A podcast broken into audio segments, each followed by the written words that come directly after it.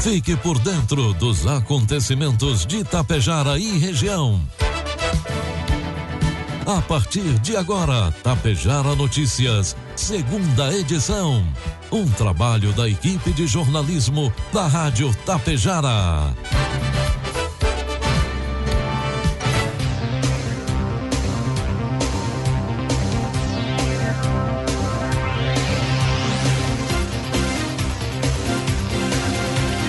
12 horas 32 minutos. A partir de agora você acompanha as principais informações desta manhã de quarta-feira, 30 de junho de 2021.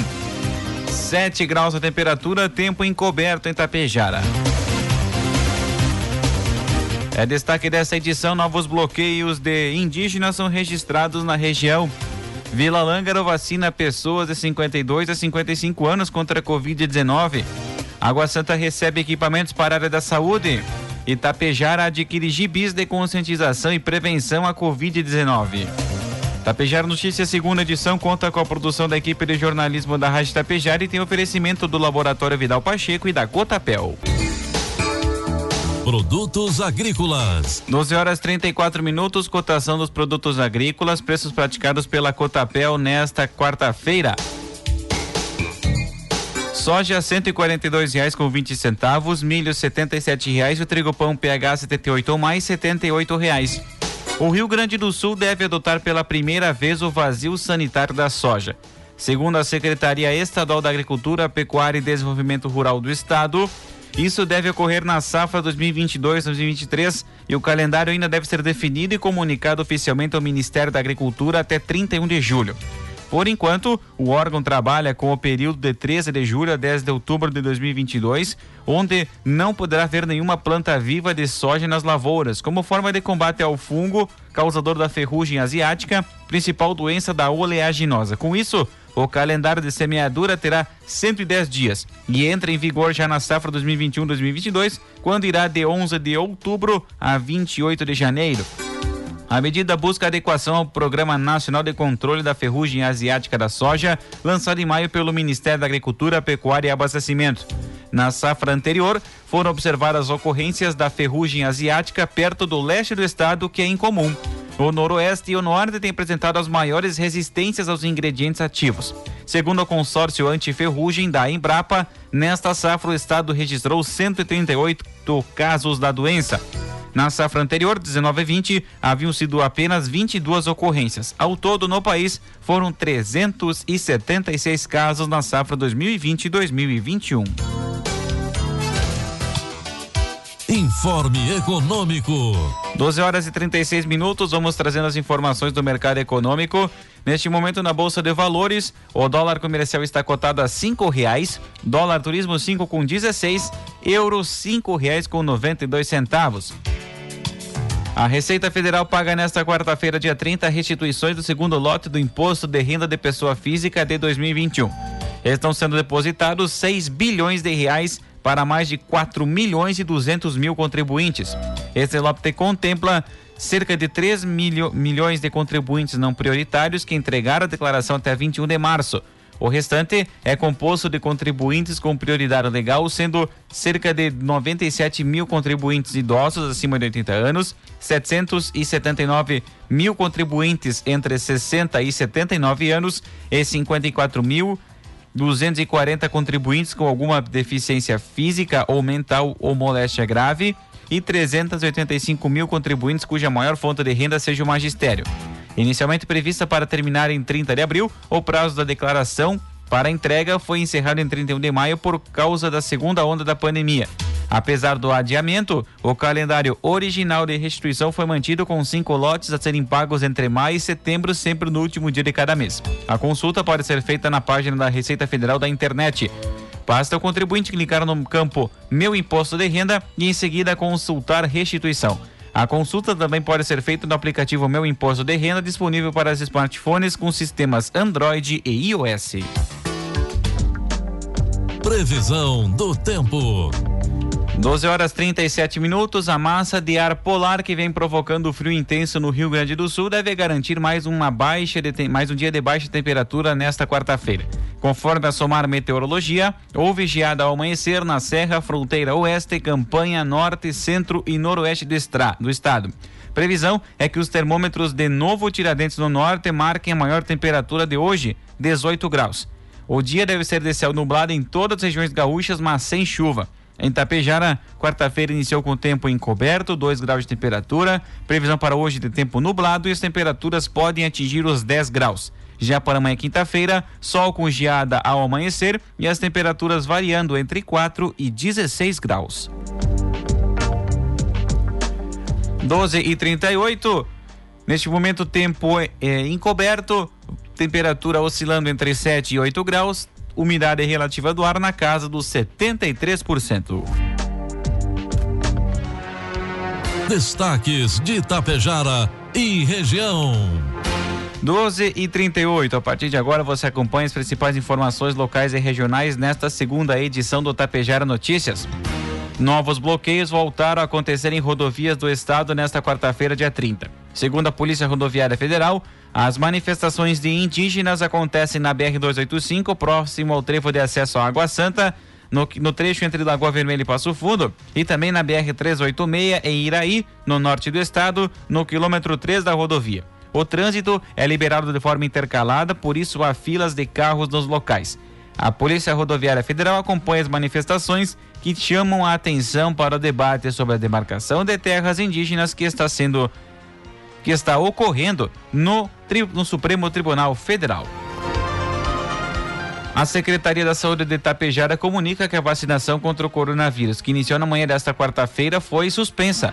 Desde as 8 horas da manhã, a Secretaria da Saúde vacinava a população com 44 e 43 anos ou mais no salão paroquial.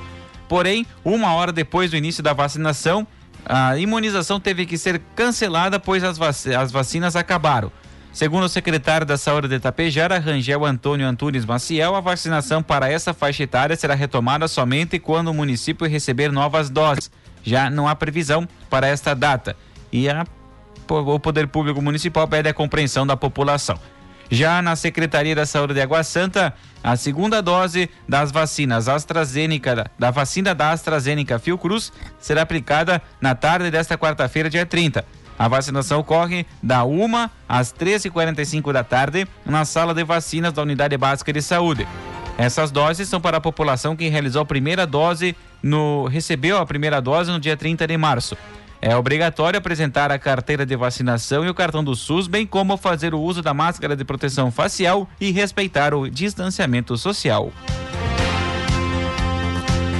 12 e 40, 7 graus a temperatura. A Polícia Federal deflagra nesta quarta-feira a Operação Cavan, que investiga diversos crimes praticados em decorrência de conflitos ocorridos no final do ano passado na aldeia indígena Ventarra, em Erebango, no Alto Uruguai Gaúcho. Dentre eles, tentativa de homicídio de um indígena vítima de disparo de arma de fogo. Cerca de 40 policiais federais cumprem sete mandados de busca e apreensão na referida aldeia, na zona urbana da cidade e também na terra indígena Guarita, em Tenente Portela, também no norte gaúcho. A ação conta com o apoio da Brigada Militar, Corpo de Bombeiros e SUSEP. Mais de 140 agentes públicos estão envolvidos na operação. A, deflagração ainda conta com apoio operacional do, da CAOP, setor de aviação da Polícia Federal. Entre os dias de 12 e 13 de dezembro do ano passado, ocorreram sucessivos conflitos entre grupos antagônicos da terra indígena, motivados por divergências na gestão de recursos pelo então cacique. Com o deflagrar da violência, realizada com uso de armas de fogo, o grupo ligado ao cacique foi expulso da aldeia, enquanto outro grupo controla a reserva. Além de depredações patrimoniais e lesões leves, o conflito resultou no ferimento de um indígena por arma de fogo atingindo a perna. Durante a investigação, a Polícia Federal encontrou indícios de que os dois grupos indígenas rivais reforçados por indivíduos de outras aldeias indígenas, utilizaram armas de fogo na disputa do comando da aldeia, colocando em risco a vida de outros indígenas vulneráveis, como crianças e idosos. O inquérito da Polícia Federal apura tentativa de homicídio, associação criminosa, porte ilegal de arma de fogo, ameaças e lesões corporais. Durante o levantamento pela Polícia Federal, na ocasião verificou um grande número de cartuchos de espingarda calibre 12 e marcas de tiros em algumas casas que evidenciam o elevado grau de violência e periculosidade das ações. A Secretaria da Saúde de Vila Lângaro realizou na última segunda-feira, dia 28, no ginásio municipal Arsênio Ângelo Biasotto, mais uma etapa de vacinação contra a Covid-19. Foram 65 pessoas de 52 a 55 anos que receberam a primeira dose do imunizante. Atualmente, 1.090 pessoas já receberam a primeira dose da vacina, 427 pessoas já receberam a segunda dose e o total de imunizações totais compreendendo primeira e segunda dose em Vila Lângaro, já são 1.532 pessoas. Por isso, a Secretaria da Saúde de Vila Lângaro orienta que cada cidadão faça sua parte, ficando em casa e o, observando todos os protocolos e orientações, como lavar bem as mãos, utilizando o álcool em gel e a máscara de proteção facial. 12 horas 43 minutos, 7 graus a temperatura. A Secretaria da Saúde de Água Santa adquiriu uma câmara para a conservação de imunobiológicos, termoláveis e, hemoderivados que será utilizada pela farmácia da Unidade Básica de Saúde do município. Foi investido mais de 15 mil reais no equipamento que foi adquirido com recursos próprios do município. Com essa nova importante aquisição, poderemos conservar os nossos medicamentos com maior segurança, destacou a farmacêutica Rosângela Negri. Além disso, a farmácia básica da Unidade Básica de Saúde está distribuindo algumas outras medicações que poderão ser conferidas no site da Rádio Tapejar. Ainda, o município recebeu uma emenda parlamentar de 300 mil reais, oriunda do senador Lazier Martins, do Podemos do Rio Grande do Sul. O valor destinado contemplará uma nova van adaptada com elevador hidráulico e espaço para cadeirantes. O veículo trará conforto aos usuários dos serviços prestados pela Secretaria da Saúde. Com a van, os pacientes poderão ter maior autonomia, além de inserção social, afirmou o secretário da Saúde de Água Santa, Anderson Cerezoli Mânica.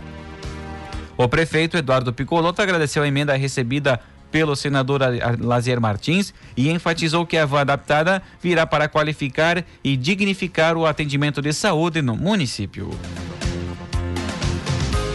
A turma da Mônica é a estrela de um guia lançado neste mês de junho com orientações para a prevenção do novo coronavírus em ambiente escolar. A cartilha Cuidados na Escola tem a intenção de orientar as famílias sobre o retorno às aulas presenciais que ocorreu em diferentes estados e municípios. A cartilha foi elaborada pela equipe técnica do Fundo de Emergência Internacional das Nações Unidas para a Infância, a Unicef, das áreas de saúde, educação e WASH, que a sigla em inglês que significa água, saneamento e higiene. O guia inclui ainda informações e orientações da Organização Mundial da Saúde, Ministério da Saúde e secretarias de saúde estaduais e municipais. O município de Tapejara já recebeu autorização do idealizador da turma da Mônica, Maurício de Souza, e irá adquirir exemplares para serem entregues às escolas do município como destaca o prefeito de Itapejara, Evanir Wolff. Precisamos levar esse assunto tão sério para as escolas, para os alunos em formato de gibi. São orientações sobre o coronavírus, está nas gráficas para serem impressos esses gibis e serão entregues aos alunos nas suas escolas.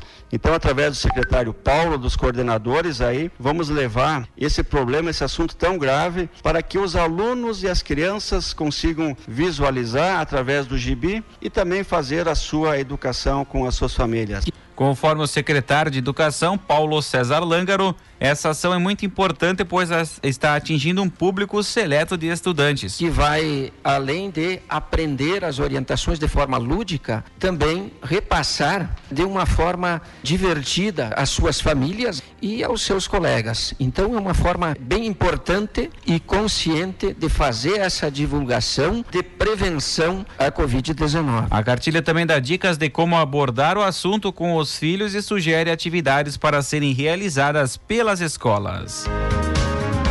12 horas 47 minutos, 7 graus a temperatura. O terceiro batalhão de polícia de choque da Brigada Militar, o BP Choque, prendeu um homem por roubo na tarde de ontem, terça-feira, em Passo Fundo. Segundo a Brigada Militar, o crime aconteceu no bairro Nenegref, quando um homem armado assaltou um estabelecimento comercial e levou um veículo Ford Ranger. Após o fato, o terceiro BP Choque recebeu informações e iniciou buscas pelo veículo, que foi localizado na rua Paulo da Luz Correia. Ainda durante a ocorrência, os policiais militares localizaram o autor do roubo e recuperaram uma bolsa com documentos que estava no interior do veículo roubado. O veículo recuperado foi recolhido ao depósito do Detran para posteriormente restituição ao seu proprietário. O assaltante foi levado à delegacia para o registro do fato. O Hospital Beneficente São João de Sananduva realizou na última semana as primeiras cirurgias de catarata em seu bloco cirúrgico. Ao todo, foram cinco pacientes operados oriundos de Sananduva e de Machadinho. As cirurgias foram realizadas pelo Dr. Cássio Cook, médico oftalmologista que desde abril faz parte do corpo clínico da instituição, e pelo chefe do setor de catarata do Hospital de Clínicas de Porto Alegre, Dr. Tiago Lanzini.